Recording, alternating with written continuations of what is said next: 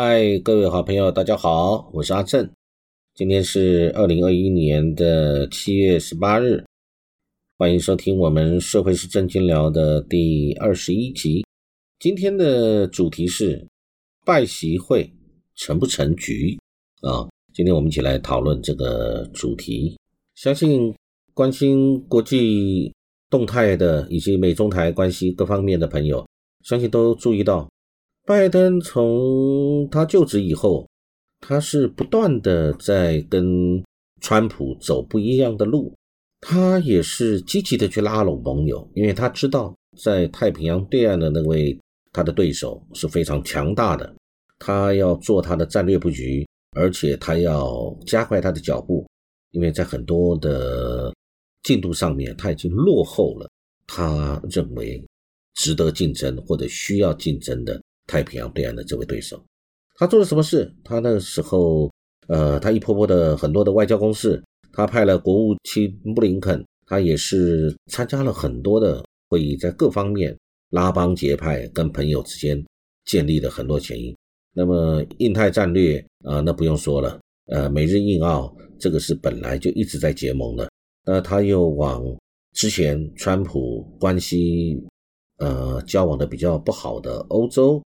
或者是其他的一些组织，比如说 G7 啊，他最近就参加，以及北大西洋公约组织 NATO，他这个峰会以后，呃，布林肯他又去亲自出席了 G20 的外长会议，而且跟东协的组织 ASEAN 十国外长举行视讯会议。那当然，举行一个视视讯会议并不代表什么意思，但他一直在强调一个一个讯号，就是美国回来了。美国在川普时代采取的“美国优先、美国第一”单边主义，现在拜登要把盟友们再一次拉回来。那这些盟友，不管是欧洲的或者是亚洲的这些朋友，其实心中还有惊惧，因为在川普时代，川普是认为我最强，我一个人就够了，我是世界超人，所以呢，我就单干自己。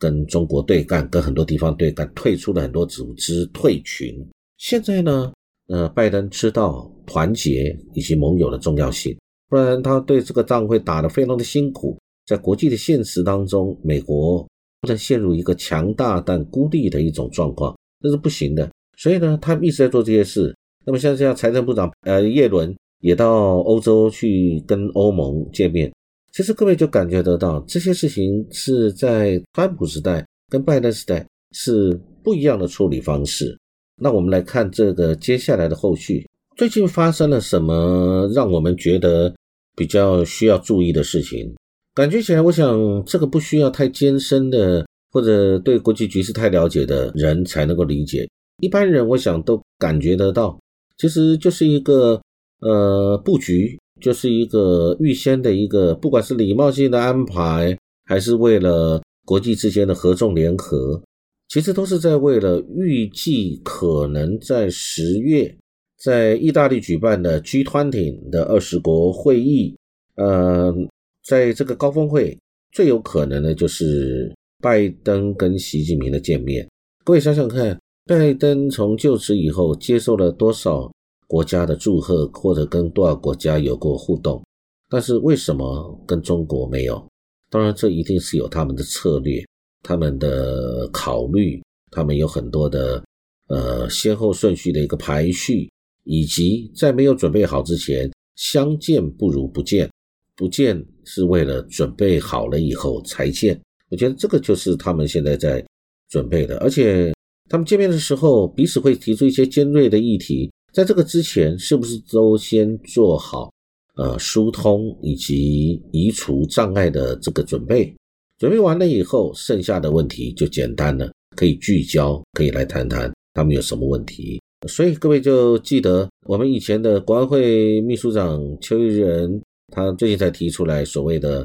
美国不支持台独，台独现在不现实，现在不适合等等的，马上美国的。这个坎博、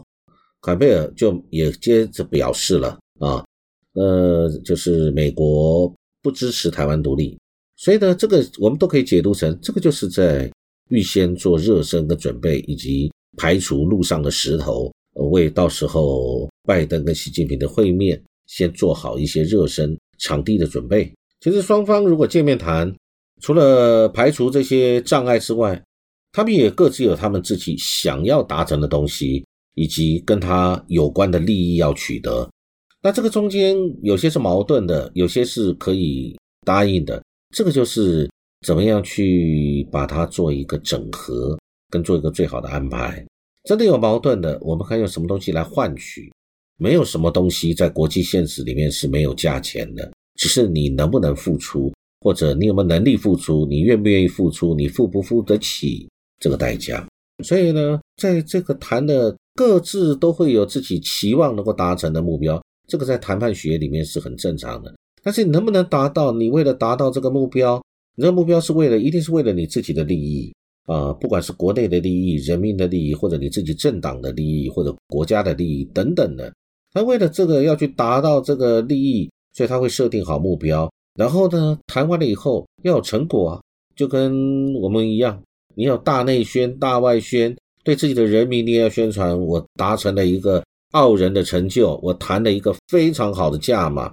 等等的，而且这个不单是美国，中国大陆也是一样啊，跟美国谈了以后呢。他也要在国内告诉自己的百姓，我这次跟美国谈判，我们是多大的一面，我们占了什么便宜，我们为我们的国家跟人民争取到怎么样的利益，打开了怎么样的市场，为我们创造了什么样的商机。我想他们都是要做这个事，所以呢，这个对他自己的政治势力或者政党，他在政治上面的这个呃声量跟成绩的创造也是很重要的。当然，更重要的，如果两边搞糟了，自己回去对国家没办法交代，除了没有办法，呃，达成自己的目标之外，他在国内可能还会出问题，比如说受到政敌的挑战，或者受到反对党的质疑，受到人民的不信任，所以他们在这过程当中，彼此又要竞争，又要合作，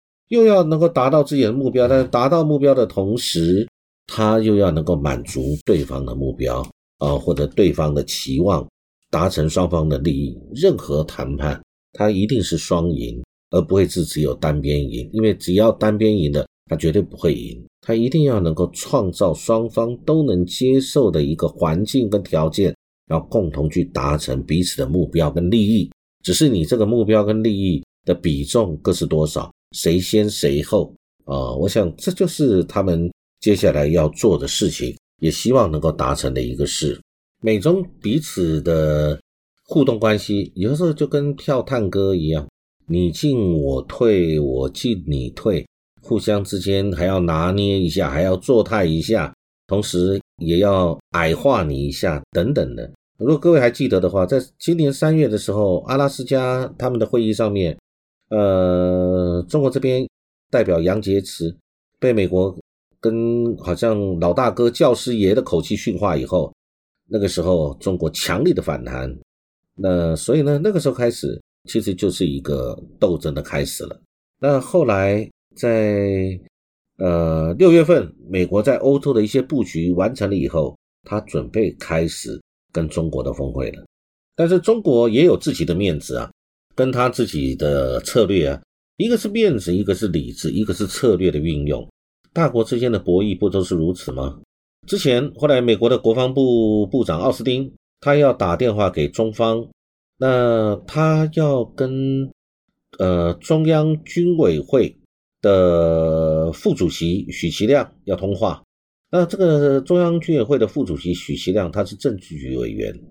但是呢，中国这边就是你要跟许其亮这个副主席通电话。呃，我们并不一定如你的愿望。按照我们的认为，中国就是这么表态吧。认为说，我们呢认为，你既然是国防部长，那你就跟我们的国防部长这个对接啊。我们的国防部长就是魏凤和，那但是魏凤和他的排序是中央委员跟中央军委委委员。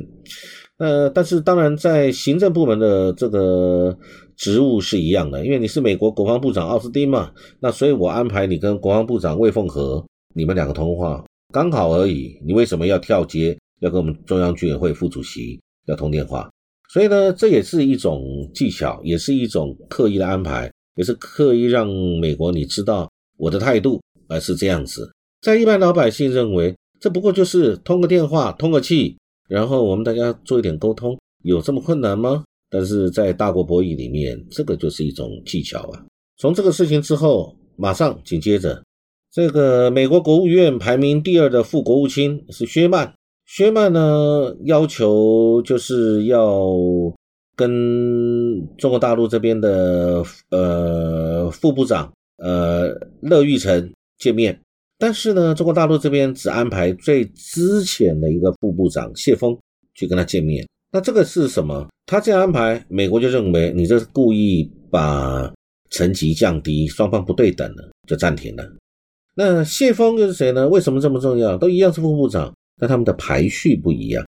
谢峰他虽然是分管是美洲、大洋洲跟拉美的事务，但是他是在六位部长、副部长中间，他排名第五的。所以呢，那乐玉成是在他前面的。所以呢。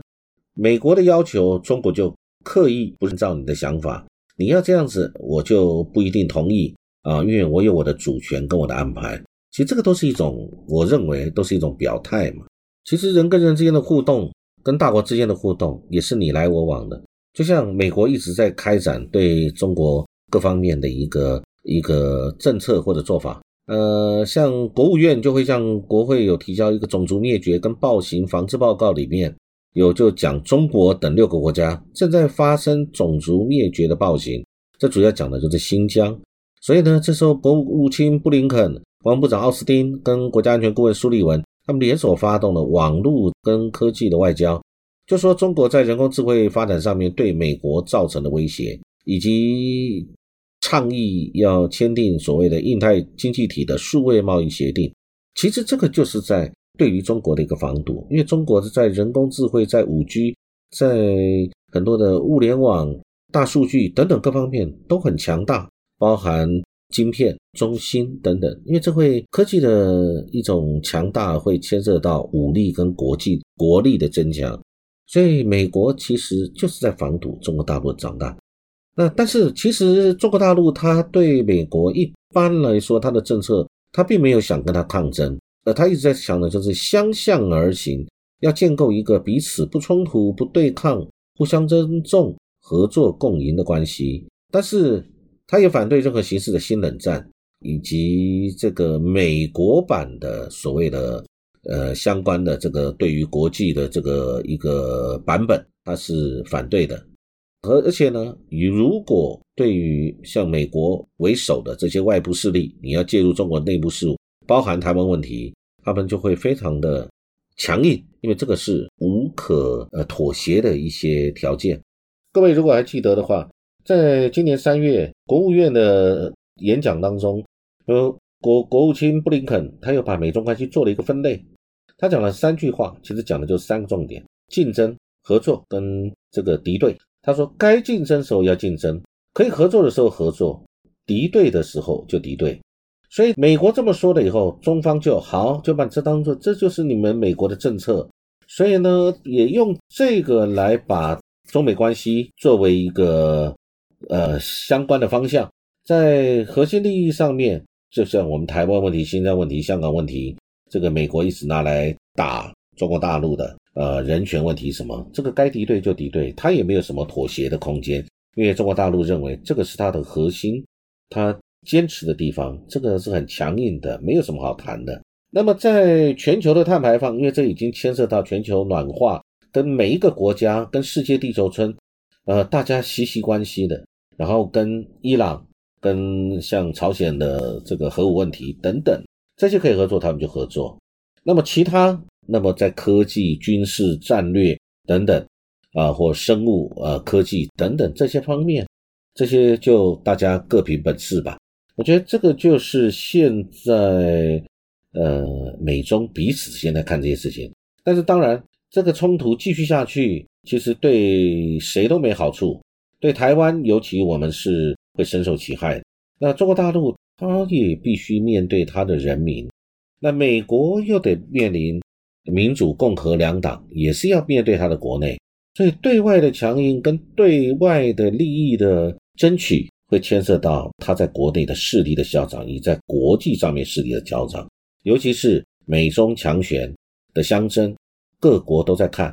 除了大家都是在看谁的实力强大，会跟谁偏向之外，这个也也会牵涉到国际政治的现实，该怎么走，谁强谁弱，此消彼长，在各国当中，他们都会有自己的一个自我利益的盘算，跟一个未来的做法的一个规划，他也在看事办事，看着世界上两大强权的局势啊是怎么发展，那他们也等着在看。最后我们谈一下，所以看得到中国大陆的态度，现在因为国力强了，而且在国际上面也是拉帮结派，他有很多的他的盟友，在联合国之中也有很多对于中国大陆支持的很多国家。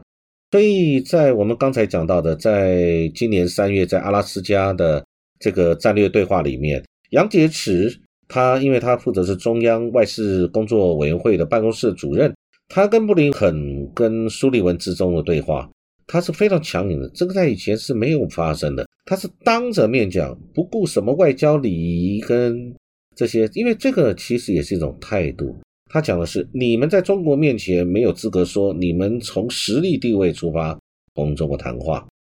这么非外交辞令的话语出自主管外交的人士，又是多年经验的政治人士。这是有它的象征意义的，它这个是除了对其他的国家表态，也要对自己国内的民族自信跟民族呃的认同，它要得到大家的民心。那当然，你敢讲这个话，代表你的国力已经进步到一个程度了。所以我们要知道，在未来，中国大陆，因为它在三步走里面，在二零三五年。他的规划里面，他还是要达到一个他的这个呃目标，